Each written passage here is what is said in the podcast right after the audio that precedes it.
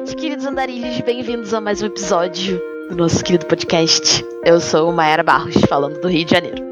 Fala galerinha, e aí, tudo bem com vocês? Sejam bem-vindos a mais uma entrevista a Devalde Andrade falando de São Paulo.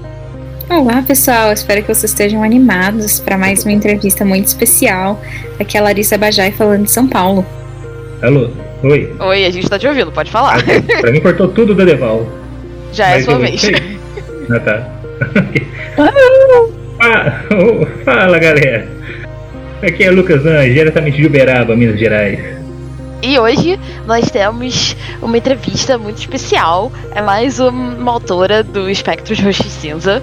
Por favor, convidada, se apresente.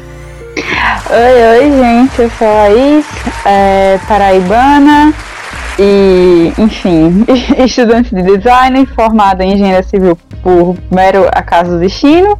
Isto, escritora de fantasia e de poesia nas horas vagas também. Ai, muito obrigada pela presença, Laís. Conta pra gente um pouquinho de como foi a sua jornada para você se tornar uma escritora. Vixe! Ah... é até complicado. São peludas, entendeu? É, eu... já, já começa assim, né? É...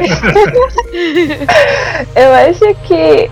Não sei como explicar, assim, porque eu tenho uma relação muito pessoal com a escrita. Eu escrevo desde. sei lá. Eu tenho amigas que dizem que eu escrevo desde que a escrita foi inventada. É, porque era algo que meu avô fazia, então. Assim, eu estava sempre criando e sendo incentivada a criar histórias, desde pequenininha não tem um momento específico que eu diga, ah, agora virei escritora. Não, não, não existe esse antes e depois da minha vida. Existe uma coisa, um processo que foi muito natural, com uns acidentes no meio do percurso, mas é, foi isso.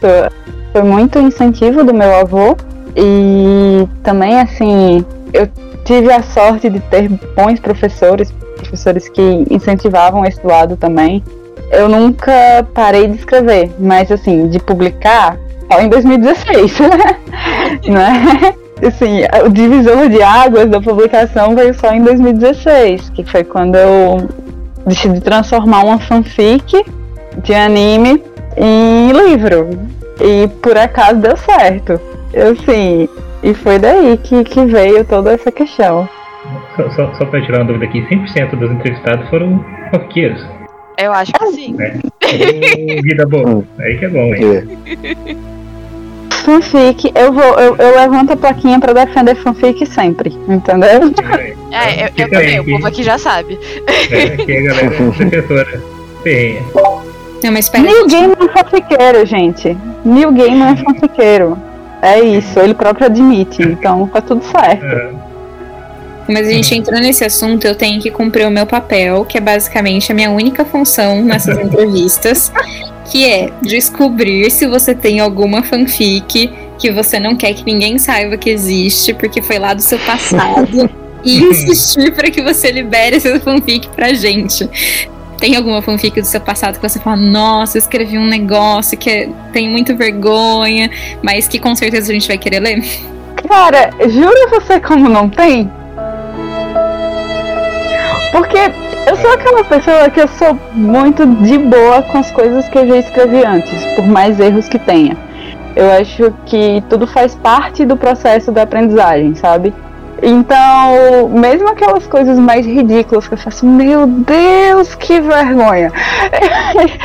eu ainda olho assim com um certo carinho nesse sentido, de olhar e dizer, é, mas talvez se eu não tivesse escrito essa coisa vergonhosa aqui, eu não tinha chegado hoje. Fora que a maioria dos meus inscritos mais antigos se perdeu, então eu tenho essa vantagem também. Ah, ah, ah, não, precisamos recuperar. Cadê os inscritos uhum. antigos? Cara, deu um BO no meu notebook em 2018 e eu perdi essas coisas porque eu tinha esses arquivos, eu, eu fazia esse, esse inventário. Mas meu, meu notebook apagou muita coisa e para não dizer que não, talvez, talvez, eu nem dou certeza, exista algum arquivo do Floreios e Borrões da minha primeira fanfic, que era de Harry Potter. Quero ler já. Já Olha, quero ler. Eu, eu, Se, Talvez. se você me disser qual era o nome que você usava pra publicar, é bem capaz de eu achar essa fic. É. É. Galera se assai, pô. Porque eu te garanto que a É? Florei, a Florei Borrões ainda tá no ar. Tá, eu, eu sei que deve estar. Garanto que Eu acho tá. que Eu acho que ela, é, eu acho que ela é a minha primeira fanfic escrita. É, A, a segunda foi a que eu transformei em livro. E aí eu apaguei depois. Eu apaguei a fanfic, né? Óbvios. Por motivos óbvios, exatamente. Mas é, é bom saber essas, essas histórias das pessoas. Cada um veio de um, de um lugar diferente. Como, apesar da, de todo mundo que a gente entrevistou aqui ter um pezinho nas fanfics, as jornadas são diferentes. E é, é sempre bom a gente ouvir e, e perceber essas coisas também. Eu acho muito legal. Queria saber um pouquinho de, dos autores contemporâneos que te inspiram. A gente gosta de, de recomendação. Cara, eu acho que ultimamente eu tô numa vibe muito de valorizar os escritores do meu Nordeste, porque sim. Então, eu, eu vou citar nomes de amigos e é isso. É, a Mari Madeline, que é da Bahia.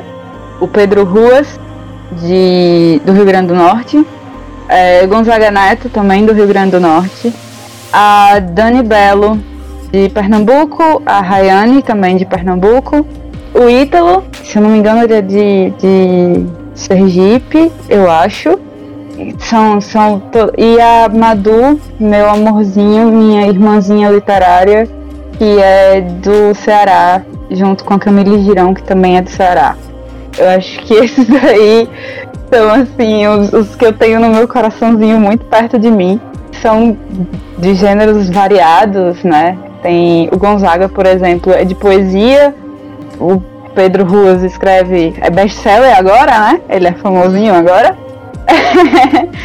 ele escreve. Que ótimo! É, eu, eu, eu, adoro ele. E escreve, enfim, é, LGBT, Young Adult e tudo mais. Me inspira muito pela pessoa que ele é também. Fora desses, ainda tem o Gabriel Yukio Goto, que também é poeta. E. Cara, eu, eu poderia passar um dia que eu tenho certeza que eu ainda tô me esquecendo de nomes, entendeu? É sempre assim. É, e assim, a, a própria Marina Feijó, né, que é de São Paulo, também adoro, adoro o que ela escreve, adoro como ela escreve, conheço ela desde o Wattpad, então gosto muito das- do, a, a Bia, a Ana, que também fazem parte, né, da, da, do Espectros, então elas duas eu já, eu sou, sou também, é, tipo, tô sempre na torcida aqui. Assim, é isso. Eu, eu sou muito do- dos autores indies, então ficamos com vários nomes indies aqui. Ótimo, é sempre bom conhecer gente nova do, do meio indie. Já tô aqui anotando os nomes que eu não conhecia pra, pra ir atrás depois. E o que você mais gosta de escrever? Em questão de enredo, de tropo, de personagem, de qualquer coisa? O que, você gosta de botar no papel? Eu tenho a regra de eu escrevo com protagonistas femininas, né? Uma regra minha pessoal. Eu escrevo sempre com protagonistas femininas em enredos que não, não são focados no romance. Então, desde que eu comecei, era tipo, porque eram narrativas que eu não via muito. Né? Você vê mulheres em fantasia, mas você via muito no romantasia, né? Que agora tem nome, mas naquela época a gente não chamava disso. E então, quando eu vou fazer uma. Eu, eu gosto muito, eu sou fã do- da, da, fantasia que é muito cheia de, de com teorias da conspiração e, e, e, e essas coisas assim. Eu sou louca por essas coisas. E eu tenho um caso de amor e ódio com profecias. Eu gosto, mas é um caso de amor e ódio. Ou eu amo ou eu odeio, não há meio termo. assim. é, livros com profecia tem 50% de chance de me conquistar completamente. E o resto é de tipo, eu posso odiar muito esse livro. Eu entendo. Acho muito justa a sua regra. Nada. Nada contra. Inclusive faço também. Pois é, que Sei lá, velho, a gente, pelo menos na minha formação, né, como leitora, eu via tanta aventura com protagonistas masculinos, então quando eu comecei a escrever, eu queria escrever aventura com, com por, que, por que não? Garotas matando dragões, entendeu? Eu entendo que existam outras representações de personagens masculinos que também estão faltando, a gente sabe disso. Mas a minha regra é escrever mulher. E é isso. Pode abraçar tudo, né? Então, Exato. escolheu o seu cantinho e deixa outro cantinho pra outra pessoa. Eu queria só, eu queria só dizer que eu, eu partilho da mesma opinião com profecias. pra mim é assim também. Quando eu vejo profecia no começo de um livro, eu falei, bom, vamos ver, né? Pode ser que É... ame ou odeie. É uma figura muito engraçada, a figura do profeta, ou, ou algum personagem que tem. Até uma amiga minha postou sobre isso hoje, personagens que preveem, né? Que tem essa, essa questão de prever o futuro, de ver o futuro, enfim. E, e ela falando sobre isso, de que é, é uma coisa que tem mil jeitos de usar. Se você souber usar, é muito bom. O problema é que nem todo mundo sabe usar. Uhum. Vou falar que essa conversa aqui da gente agora com esse tropo de profecia tá me dando ideias. Um profeta que só, pro, só prevê errado. Olha aí. Não é, não é nem isso. É, Oi, é tá um grupo legal. de profetas, são os profetas que não sabem que são profetas. Assim. Ah, Basicamente um meme no Tumblr esses dias, né? Porque Hum. a galera tá tá achando vários comentários que as pessoas fizeram no site anos atrás que se aplicam à, à situação de agora. E aí tem o meme de Hum. uma de uma menina jogando uma bola de queimada num, outro- num grupo de outras meninas com a, a legenda, tipo, Apolo dando o dom da, da profecia pra pessoas aleatórias. E esse é um jeito interessante de lidar com profecia. Eu não sei se todo mundo aqui assistiu Steven Universe, e pra quem liga pra spoilers muito pequenos que não são muito relevantes pra história, eu vou dar um spoiler desse agora. Mas tem uma personagem muito boa que ela prevê o futuro, só que sempre depois que ele já aconteceu. É maravilhoso. Aí eu totalmente inútil. É tipo, de que que te vale prever o futuro de. Tá bom. Presente, então, né? Não, é muito maravilhoso, porque sempre, sei lá, alguém caiu e se machucou. Aí ela tem a visão, alguém vai cair e se machucar. Ai, isso. Eu, eu tô começando a achar que a, a profecia tá cada vez mais sendo um tropo que não, não é mais levado a sério, então funciona melhor em comédia. Eu gosto quando a profecia ela é feita pra confundir. Exato. Você faz uma profecia e, tipo, a pessoa que tá lendo vai crente que aquilo ali, porque é profecia, né? Todo mundo espera que aconteça. E aí, quando a- mais pra frente você descobre ou que todo mundo interpretou aquele negócio errado, o que é uma ótima possibilidade, porque pessoas têm problemas de interpretação. A gente vê isso todo dia. E, e assim, é, ou então, sei lá, era pra outra situação. Eu, eu gosto muito quando desloca assim, desse jeito. Um, um tempero legal, tipo, quase um plot twist. É, tipo, eu, ah, a profecia tá na cara que, é, que tá falando isso aqui, ou seja, não vai ser isso, vai ser alguma outra coisa. Passa a história inteira tentando descobrir, né? Aí você acha, ah, isso aqui tá meio escondido, com certeza é isso aqui. Chega lá, é um terceiro caminho, assim, que quando joga na sua cara, você fala, caraca, era isso mesmo, nossa, tava jogado na minha cara. Uma outra história que faz muito bom uso de profecia é o Good Omens. Não sei se vocês Uhum. assistiram a série, mas é muito é boa. muito bom. É muito bom. Eu assisti alguns episódios. E, uh, Não cheguei a assistir vocês toda. conseguirem. Eu não cheguei a assistir toda, eu assisti alguns episódios. Aham, mas vale muito a pena. Vai. Vale Vai, demais, vai ter segunda temporada, então. Vai ter continuação, né? Aham. Nossa, tudo isso aí. Eu tô pequeno, ninguém. Enfim, vamos, vamos seguir, vamos seguir. Agora a gente entra no, no assunto. é, nos assuntos mais. mais quentes da entrevista. Que é o projeto Spectre Roxicilza. Então fala um pouco da sua experiência com o projeto como todo. eu tô adorando as histórias que estão saindo. Eu ainda não, não li todas, né? Eu, na verdade, tô com um ritmo de leitura bem ruim, porque é último período da universidade, e fazendo frila, e fazendo TCC, enfim, né? Leitura foi deixada nos últimos dos últimos planos. Mas eu tenho adorado, assim. Eu fico vendo assim, ah, meu Deus, eu preciso parar pra ler todas. Eu preciso dessas histórias. E cada uma mais maravilhosa que a outra. Tipo, eu, eu vi muito da Mari ultimamente, porque, né, foi a última, foi a mais recente e tal. E eu ficava assim, velho, ela fez isso. Porque eu vi ela comentando essa, essa história da garota final, mais de ano. Eu tipo, caramba, ela pegou isso, transformou num Prompt Ace. Eu achei incrível. e dando paulinhos, tá ligado? Foi basicamente isso. E assim, o projeto todo eu acho muito legal. Eu, eu, eu fico. Na verdade, ou eu falo muito, eu sou meio quietinha em grupos, não há meio termo. E ultimamente eu tô meio quietinha exatamente por conta disso tudo que eu mencionei.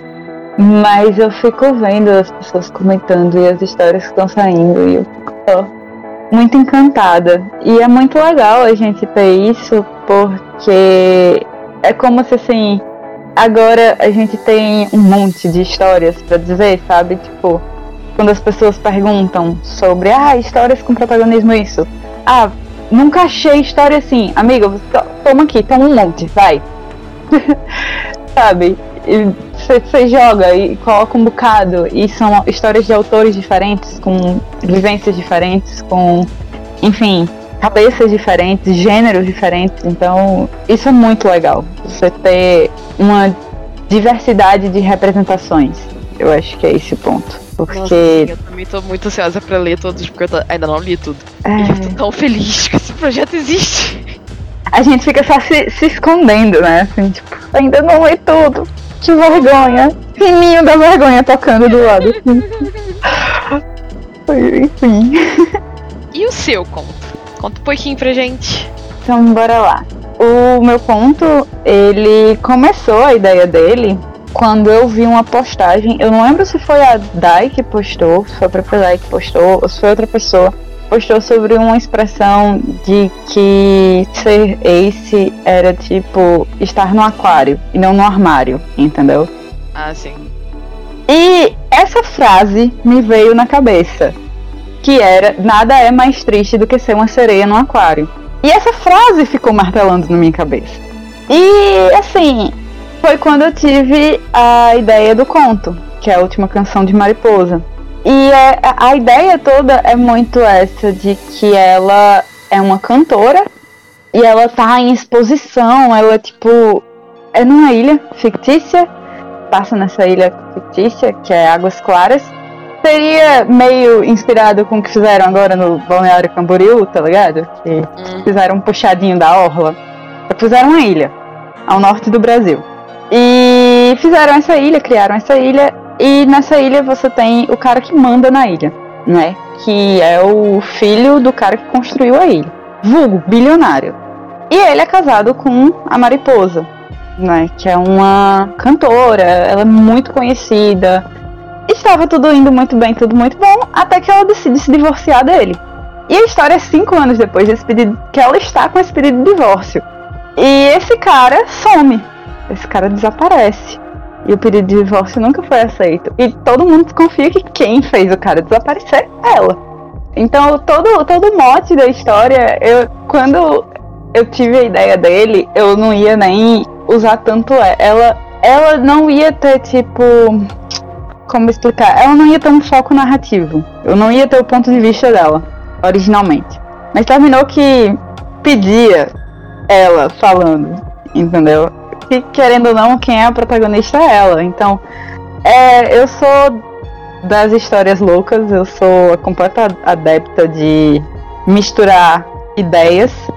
Então, eu criei um bar nessa história que é totalmente estética dos anos 20, mas a história em si tem uma coisa meio tipo ligeiramente futurista, porque seria uma ilha totalmente artificial e tal. Nada tecnologia que a gente não tenha, mas tem esse, essa pontinha. É, e tem muito dessa influência dessa, desses, dessa ambientação meio no ar, né? Que essas histórias de você tem um detetive que está investigando um, mistério e por aí vai e tudo mais. E no meio disso tudo a mariposa, que é a ex-mulher do cara, que é a protagonista, que é Ace. É, então, não só ela, mas Já enfim. quero. Esse conto, Eu acho que- esse conto lançou, já eu sei, você é a primeira a comprar. É, é, eu, eu fico muito assim, como falar sobre ele sem dar todos os spoilers possíveis? a vida da escritora, gente, é isso. É. Ah, mas eu acho que você conseguiu muito bem. Vocês não acham que ela conseguiu Ah. bem? Eu acho. Esse é um bom sinal de fluidez do conto. Vai falando, vai falando, vai entrelaçando. Daqui a pouco. Eita! O final. É, ele, ele foi engraçado, porque eu tive toda a ideia dele num sonho. Eu, eu às vezes tenho isso. Eu às vezes sonho, mas eu sonho com cenas, né? Uhum. Ele não, eu sabia ele início, meio e fim. Então. Caramba, que legal. Então, tipo, eu sabia exatamente como eu queria começar, por onde eu queria que passasse, como que ia terminar. Então, ele veio muito pronto na minha cabeça. Foi uma coisa assim muito louca. Entre eu vir pronto pra minha cabeça e se escrever é outros 500, mas veio pronto pra minha cabeça. Meu sonho é viver essa experiência de, de ter a história pronta na minha cabeça. Eu digo isso, mas não é não. Eu acho que se, se um dia eu tiver uma história pronta na minha cabeça, eu não ia escrever nunca. mas você fica, né, com aquele desejo. Ah, é, eu normalmente tenho uma cena só. Eu acho que, que, que eu digo que é normalmente a cena que me move a escrever aquele negócio inteiro. Sabe? Eu tenho outros livros, então o, o da Tua Rosa, por exemplo, tinha uma cena específica que eu sabia desde o início que eu queria. Na verdade, duas cenas específicas. Ele tem 45 cartas, né? Que o livro é todo por cartas. Mas ele tem 45 cartas. Uma é a carta 25, a outra é a carta 41. e eu, tipo, era tudo assim. Cara, eu quero chegar nessa cena. Eu preciso chegar nessa cena. Então, virou meu, meu motivacional, entendeu? Acho que quando a história vem pronta pra sua cabeça, você tem que, tipo, é mais assim no sentido de eu preciso mostrar o que tá na minha cabeça pra outras pessoas. Eu preciso falar dessa história. Sim. Mas muito louco pra, pra adequar, assim, até pra, pra o que eu disse, eu não tava. é, a- a- quando eu tive a ideia, quando eu primeiro pensei na ideia, eu não, não ia fazer um capítulo da mariposa. É, quem ia narrar a história ia ser outros personagens. Muito pelo fato de que a ideia toda é como ela é essa cantora famosíssima e tudo mais, é muito assim, as outras pessoas tendo impressões sobre ela meio que na vida da mim, na, na vida dessa vida midiática, por assim se dizer. E depois eu fiquei, não, velho, tá faltando, eu tô sentindo falta de ter ela falando, ou ela dando contraponto. É, você já falou um pouquinho, mas se você quiser falar um pouco mais, é, quais foram as suas inspirações pro seu conto? Tipo, você falou que veio num sonho, questão do. Catherine Zeta-Jones em Chicago. é, bora lá. Lista a- as inspirações. É, porque. Gente, é sério, eu tava tipo. Eu acho que eu cheguei até a mandar, né? Eu disse, ela é assim com cabelo ondulado, tipo, Aham. volumoso. Lembra que eu te falei? Eu cheguei. É, foi mais ou menos isso. E assim, eu queria passar essa vibe meio anos 20, só que não anos 20. Porque também é no futuro. Então, coisas que só devem fazer sentido na minha cabeça, mas tudo bem. Então foi muito isso. Eu acho que isso tem um playlist. Se não tá divulgada, vai ser divulgada pelos próximos dias. É meta de venda. É, exato. Que eu fiz. Eu fiz duas playlists pra esse conto. Eu fiz uma playlist que é do conto e uma playlist que é do bar do conto. Incrível. Eu fiz a logo do bar. Chegamos Ai. ao ponto desse nível. e eu acho que foi muito isso. Essas histórias de, de tipo. Essas histórias com essa pegada meio. meio como é o, o, o Chicago, né? E ao mesmo tempo foi muito. Tem ligeiras críticas sociais aos bilionários? Ligeiras? Não, ligeiras não, né? assim, nenhum bilionário foi ferido nessa história. Pra minha felicidade. É, mas é isso, sabe? Eu às vezes eu me inspiro muito na revolta, então. É. A carreira pela frente ainda dá ferir muitos bilionários por aí, tá? Eu queria guilhotinar o Bezos, mas tudo bem. É. É, é, e agora na reta final teve o divórcio do, do Elon Musk com a Grimes, né? Então, foi tipo, na hora que eu vi esse divórcio foi quando eu fiz, não, pô, eu preciso voltar a escrever. Porque isso daqui foi uma divulgação acidental. A, a realidade tá batendo na porta, deixa eu terminar o ponto. Eu olhei assim, eu fiz, não, pô, peraí. então teve isso, assim. Eu, eu sou muito aleatória com inspirações de muitas músicas, eu me inspiro muito em música, então. Sempre bom, hein? Então, assim, como eu disse, playlist tem muita coisa, assim, que eu vou botando, vou escutando, eu faço, cara, essa cena. Às vezes eu quero escrever uma cena específica, eu coloco uma música específica no repeat e fica tocando mil vezes, até eu quase enjoar da música enquanto eu tô escrevendo. Mas é só pra eu entrar naquela cena. Então, a música é sempre isso, acho que música é uma das minhas maiores inspirações. Incrível. Eu adoro ouvir os autores falando da- das suas histórias e das suas inspirações. E o que você mais gostou de escrever nesse, co- nesse conto? Fora matar bilionário? ai, ai. Tá, deixa eu, deixa eu. Eu acho que uma das coisas que eu mais gostei de escrever foi o bar. Eu acho que o duplo A, assim, que é o nome do, do bar onde a mariposa canta, ela passa a cantar depois do divórcio. E eu amei os irmãos que são os donos do bar. Chegou uma hora que eu queria parar de escrever a história e fazer uma história só sobre Antônio e Annabelle. Porque eu tava tipo, cara, eu amei eles demais, entendeu? Eles são dois. O conto tem elementos de fantasia aqui e acolá. E não é spoiler, isso, eu acho. É não. Tá decidido que não é. É, eles É são meio que que manda. é, eles são meio que. Não fica claro, mas eles são meio que feiticeiros que são imortais. E eles criaram esse bar, que é o Duplo A, que é todo inspirado nos anos 20, meio The Great Gatsby, sabe? Na ambientação. Misturado com, com elementos futuristas. Então é tipo, você. É uma coisa meio deslocada no tempo. E eu escrevi os diálogos deles rindo horrores, porque assim. Tipo, eles são completamente antissistema. E ao mesmo tempo eles são tipo, ah, foda-se, a gente é rico. Então. o que não faz sentido nenhum, Não sei. entendeu? Mas eu adorava escrever com eles. Eu, eu me divertia absurdos escrevendo com eles. Porque eles saíram com uns diálogos assim. Do tipo o Antônio puxar a Anabelle e dizer, não, não vai pra cima da polícia pra Anabelle. E a Anabelle diz, e ele vai fazer o quê? Bater em mim? Eu sou rica, sabe? Então tinha muita coisa assim. E assim, eu imagino, eu não. é, a Annabelle, pra mim, ela é baixinha. Então eu só imagino aquela criatura baixinha e magricela, loirinha, com o cabelo cortado, bem, bem no estilo da época dos anos 20, aquele estilo vedete. E ela partindo pra cima de uma pessoa de 1,90. Sabe? E eu tinha que parar pra rir, pô. Eu, tipo, eram os momentos que eu, que eu parava assim e fazia, não, velho, pera, eu, eu preciso voltar pra história. Tô sentindo o spin-off vindo aí. É, Quem sabe? é, quem sabe, né? Não, não posso prometer spin-off mais não. Vão, vão caçar minha cabeça já já.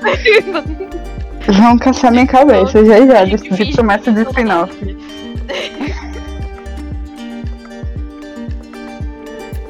O que você diria pra quem quer começar a escrever? Outra perguntinha cap capciosa. É outra É pra. capciosa. Até uma boa no começo e outra boa no fim. Né? É só aquelas alfinetadas boas na entrevista, entendeu? É. Cara, eu acho que, ah, assim, eu tenho uma filosofia de que a primeira e única regra que você tem que prestar atenção é escreva a história que você gostaria de ler, sabe? Eu acho que, que o resto é construção do que de experiência. Você não vai ficar bom da noite pro dia. Para escrever bem, você precisa escrever mal em algum momento.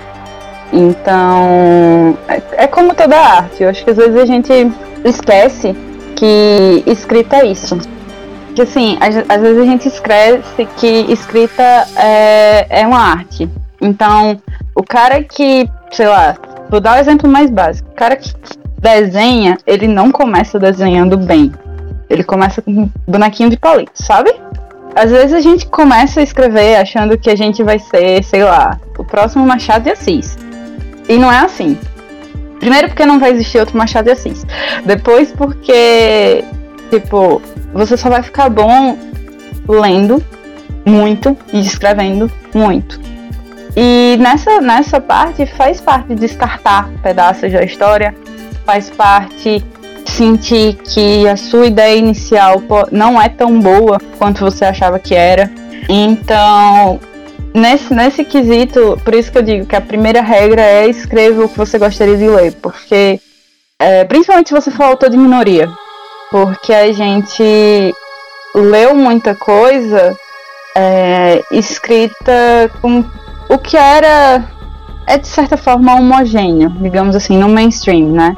Então a gente leu essas histórias que eram sempre do mesmo jeito. Agora que a gente tá começando, que, que tá vendo essa- essas pessoas ocupando esses espaços e puxando outras pessoas. Então, fazer, fazer isso é o principal, até porque vai chegar um dia que você vai estar de saco cheio da sua história, você não vai estar mais aguentando olhar pra ela e você vai ter que se lembrar porque é que você escreve. Então, quando você escreve o que você acredita, fica muito mais fácil. E eu acho que é isso, assim, acho que é, que é essa a grande coisa. É isso, é ler muito, escrever muito e ter paciência. Tentar não se auto-sabotar. Uma pessoa que é mestre em se auto-sabotar falando isso, mas é. Tentar não se auto-sabotar. Exato, e, e seguindo, e, e, sabe? E sempre se aprimorando. Acho que nunca, nunca achar também que você sabe de tudo.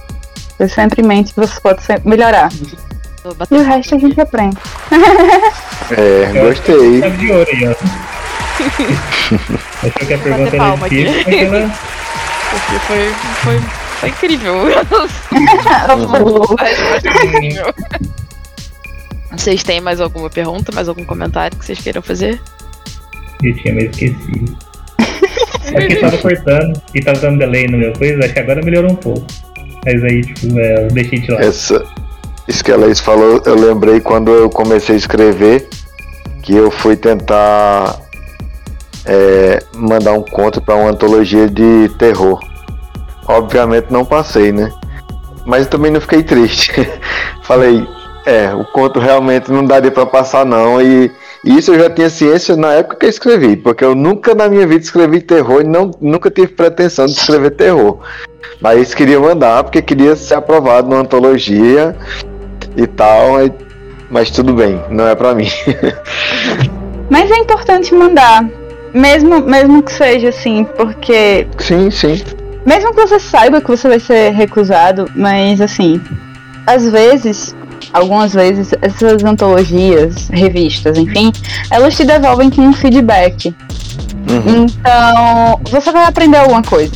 Você vai, tipo, sim. vai ter um, um processo de aprendizado ali. Então, eu sou a rainha de não mandar. Eu, eu tô brigando comigo pra mudar isso na minha cabeça. Porque quando eu digo que eu sou a pessoa que mais me auto-sabota, eu sou a pessoa que mais me auto-sabota. Eu simplesmente, tipo, tem tanto medo de levar a porta na cara que você nem tenta. Uhum, E então você olhar pra coisa e dizer, não, vamos lá, vamos fazer. É, se não der certo, não deu, não era pra ser. E se der certo, deu certo, pô. Eu, eu, eu, o Farras eu quase. Eu participei do Farras Fantásticas agora. E, e eu- foi quase isso. Eu quase não enviava. Eu enviei porque a Mari Madeline ficou me enchendo o saco no WhatsApp. E todo dia ela mandava. E aí, você já escreveu o conto do Farras? E aí, você já escreveu o conto do Farras? Pô, direto. Vamos E ter ela então. Pois é, e aí terminou que eu enviei. Eu escrevi o conto inteiro no último dia. Pra dar uma noção, assim, do. Era o último dia de envio e eu terminei de, sei lá, 11h54 da noite. Sei bem, eu sei bem como é isso. E eu enviei, e eu enviei pensando, eu não vou passar não. Tô enviando só porque, né? Pra dizer que enviei. E eu passei. Uhum. E aí, quando eu passei, eu fiquei, cara, véi. Viu? Valeu. É, é, então, foi, foi um momento de parar pra pensar, velho, quantas vezes eu não poderia ter passado pra outras coisas se eu não tivesse me auto-sabotado no meio do processo. Uhum. Então, é isso, é enviar, mesmo que esteja mais ou menos, mesmo que você ache que esteja ruim, né? E vai levando. Sim. Lembrando, lembrando que esse ruim também, é, que nem você falou depois no, na outra parte aí do, do seu discurso, né? Que pensa tanto, escreve tanto sobre a história que a gente cansa e acha que tá ruim, né? Porque a gente meio que já viciou, né? Entre aspas, enjoou dela, que não quer dizer que é verdade.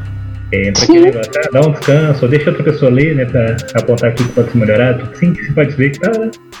E no quesito antologias, é, Uhum. E no quesito antologias e revistas, você ainda tem outro fator. Nem sempre ser bom ou ruim é o que, que conta para ser selecionado. Às vezes tem histórias muito boas que não passam, não por serem ruins, mas talvez porque não se encaixam naquela proposta. Sim. Uhum.